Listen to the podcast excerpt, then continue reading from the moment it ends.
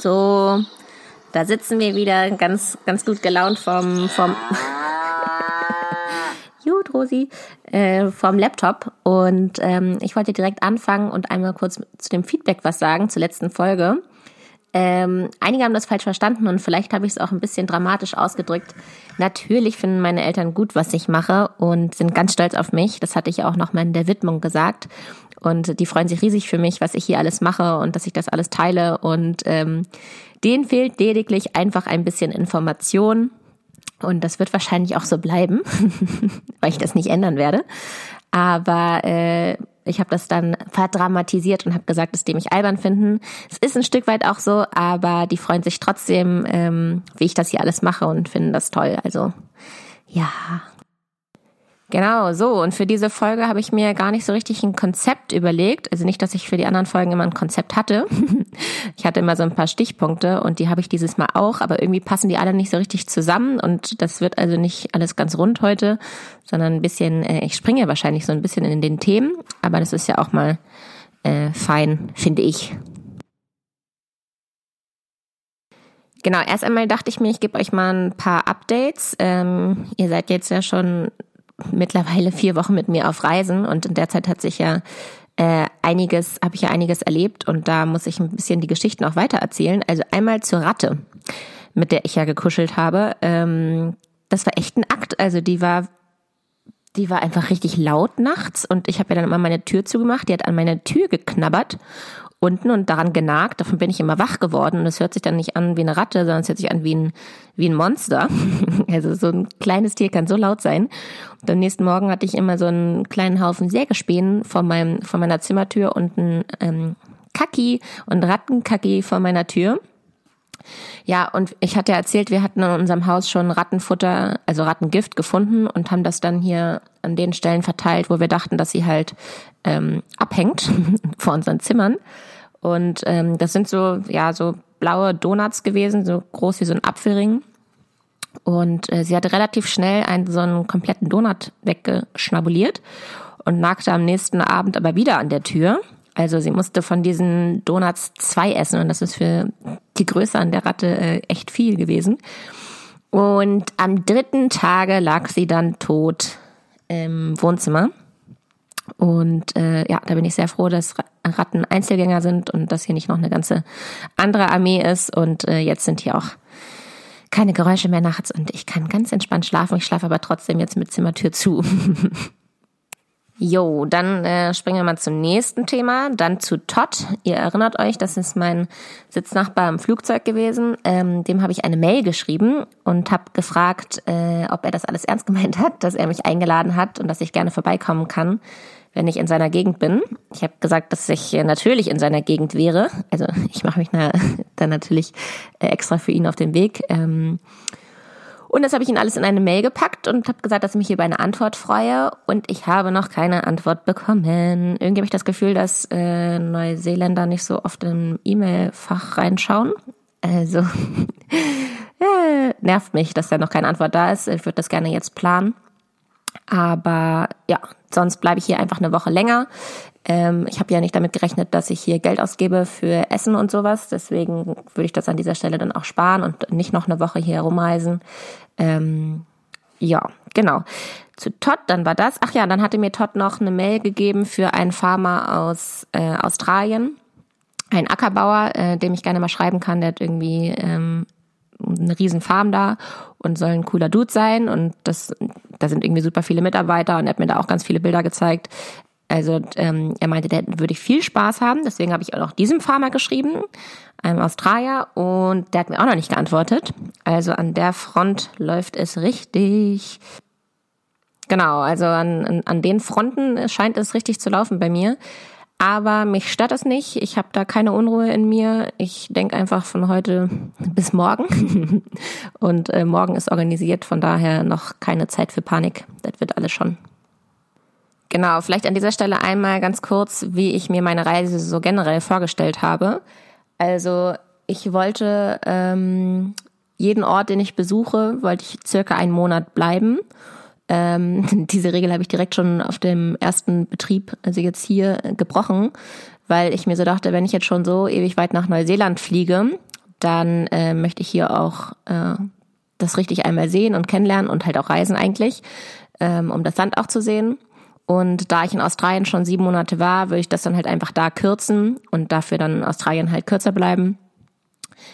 Ja, genau. Also ich will jeden Betrieb, den ich sehe, vier Wochen lang besuchen und dann weiterziehen, damit ich auch in der Zeit, in der ich reise, ähm, einiges sehen werde.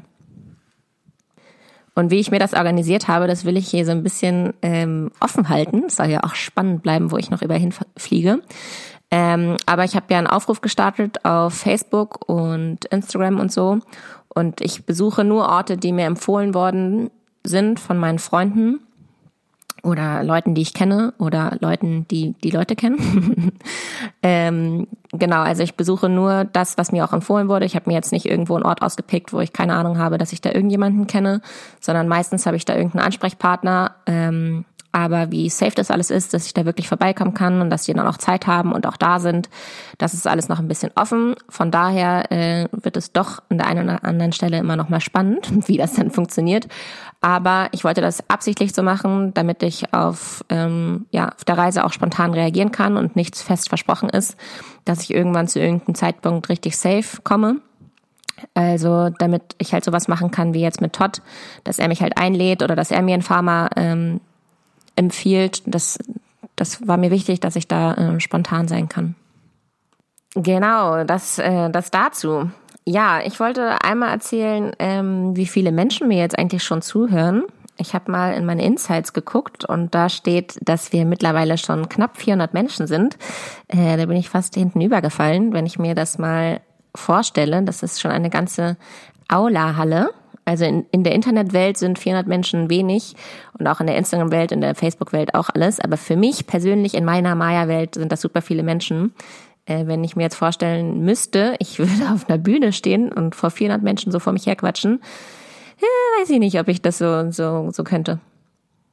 Ja, und ich habe ja keinerlei Ahnung, ähm, wer mir hier eigentlich zuhört, aber bestimmt, wenn ich irgendwann mal in der Not bin und einen Aufruf starte, äh, kann ich mir vorstellen, dass der ein oder andere, der mir hier zuhört, ähm, mir helfen kann oder eine Idee hat oder einen Tipp hat. Ähm, ja, freue ich mich auf jeden Fall schon auf die Zeit, die hier noch äh, kommen wird.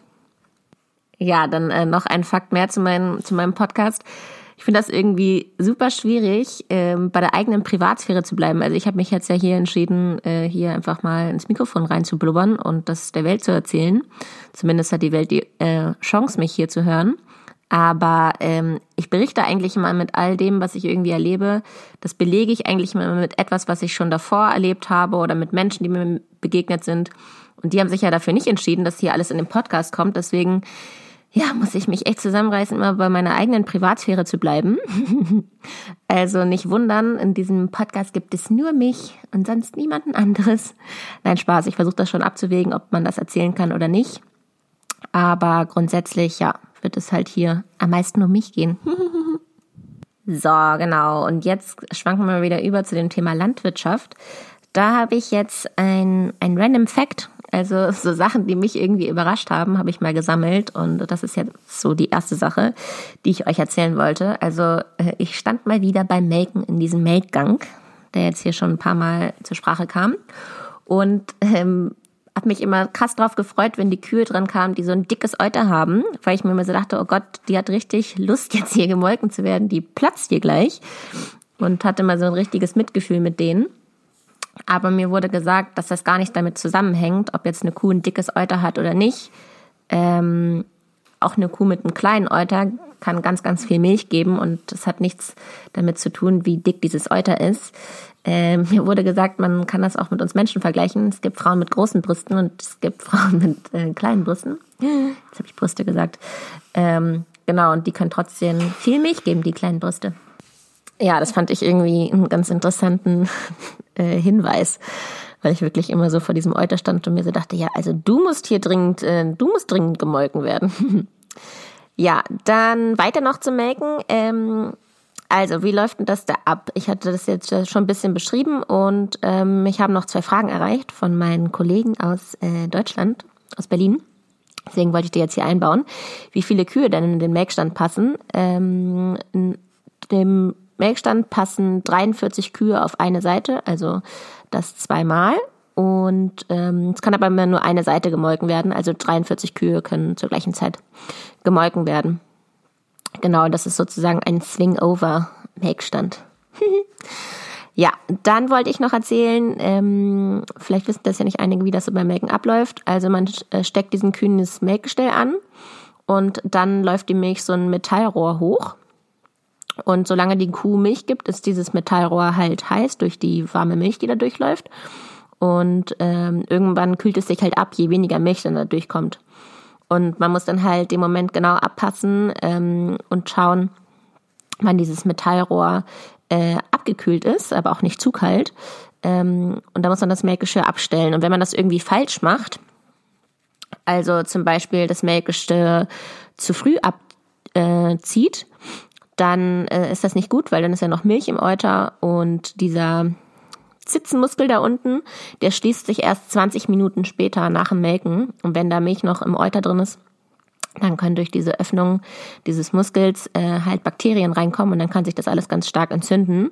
Genauso aber auch andersrum, das nennt man dann Blindmelken. Wenn man äh, zu lange die Kuh melkt, dann ähm, nennt man das, ja, das habe ich ja eben gerade schon gesagt, Blindmelken, Menno. Und ähm, da ist so, wenn, wenn der Muskel so lange strapaziert wird, obwohl da gar nichts mehr rauskommt, dann kann sich das auch alles entzünden.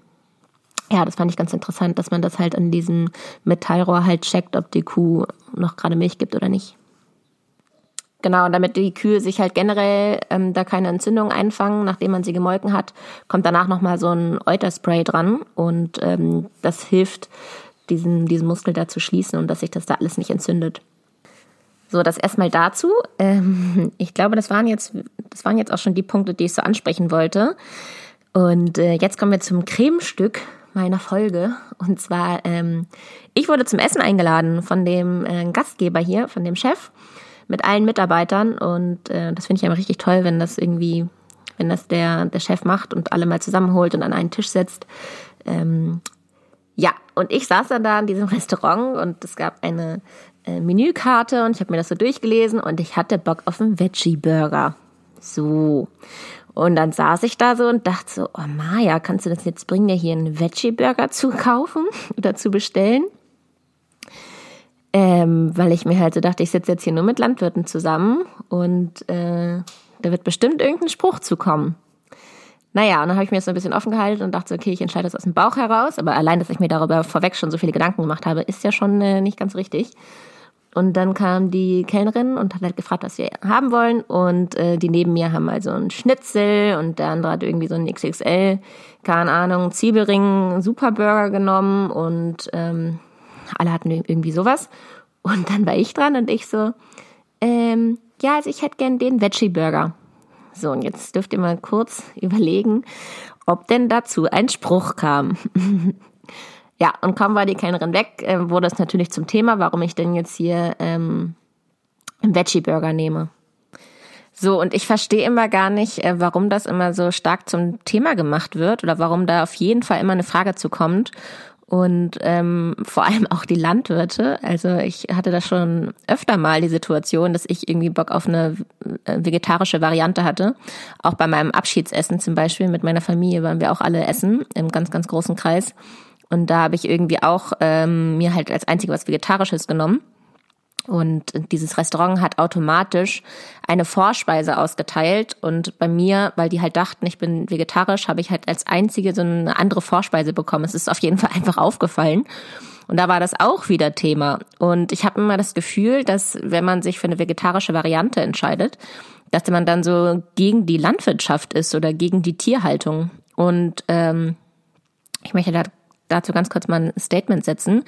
Also ich stehe voll hinter der Tierhaltung und ich stehe auch hinter der Landwirtschaft und dennoch äh, möchte ich mich bewusst ernähren und ähm, möchte auf einen bewussten Fleischkonsum achten. Und für mich ist es einfach wichtig, dass ich das reduziere und da halt darauf achte, dass ich, wenn ich Fleisch esse, das gewählt esse und dass ich da halt auch dann richtig Bock drauf habe. Ding ist aber auch, dass mir einfach ähm, die anderen Sachen genauso gut, wenn nicht sogar besser schmecken. Im Sommer habe ich Bock auf einen Salat und auf frische Sachen, da brauche ich gar nicht ein, ein schweres Fleischstück. Also äh, da positioniere ich mich in keiner Weise gegen die Landwirtschaft Und ich finde es auch nicht falsch, sich darüber Gedanken zu machen, wie viel Fleisch man isst.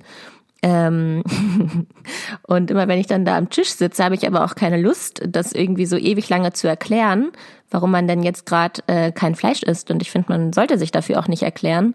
Das muss jeder für sich selbst entscheiden und ich will auch keinem das aufzwingen, wie er das zu machen hat. Ähm aber ich wollte halt sagen, dass es möglich ist, weniger Fleisch zu essen und dennoch äh, nicht gegen die Landwirtschaft zu sein. Und irgendwie finde ich auch, ist das einfach eine falsche Wahrnehmung oder Einschätzung, dass, dass wenn man weniger Fleisch isst, dass dann, dass man irgendwie ähm, dann die Landwirtschaft so boykottiert, weil selbst wenn ich einen vegetarischen Burger habe und das irgendwie mit so einem Blumenkohl, Kartoffel, Mais-Patty ist, dann ist auch all das von der Landwirtschaft, weil auch das produziert äh, die Landwirtschaft. Und ähm, der Markt orientiert sich immer daran, und die Landwirtschaft ist ja Teil des Marktes, äh, was nachgefragt wird. Und selbst wenn jetzt immer mehr Menschen weniger Fleisch essen, dann ähm, wird sich der Markt daran orientieren und auch das wird die Landwirtschaft produzieren können. Genau, und aktuell ist der Markt immer noch so, dass äh, günstiges Fleisch verlangt wird und günstiges Fleisch gekauft wird. Von daher wird sich da auch nichts ändern, ähm, solange immer noch zu dem günstigen gegriffen wird. Aber ich persönlich gebe oder möchte darauf achten, für Fleisch gerne viel Geld auszugeben. Und da ich in diesem Moment eingeladen war, wollte ich nicht auf das teuerste Fleisch äh, meine Hand halten und sagen, ich hätte gern das. Deshalb habe ich auch in diesem Moment was Vegetarisches gegessen. So, äh, vielleicht regt das ja den einen oder anderen an, nochmal über diese ganze Fleischthematik nachzudenken. Und wenn nicht, auch gut, es soll ja jeder machen, wie er will und Bock hat. So, und jetzt kommen wir wieder zur Widmung. Und ähm, diese Folge wollte ich gern meinem Bruder widmen, dem, dem Mori. Und ähm, auch wollte ich den, den Kai grüßen, der auch ein bisschen mein Bruder ist. Und äh, ich hab euch lieb und ihr könnt euch die Widmung teilen.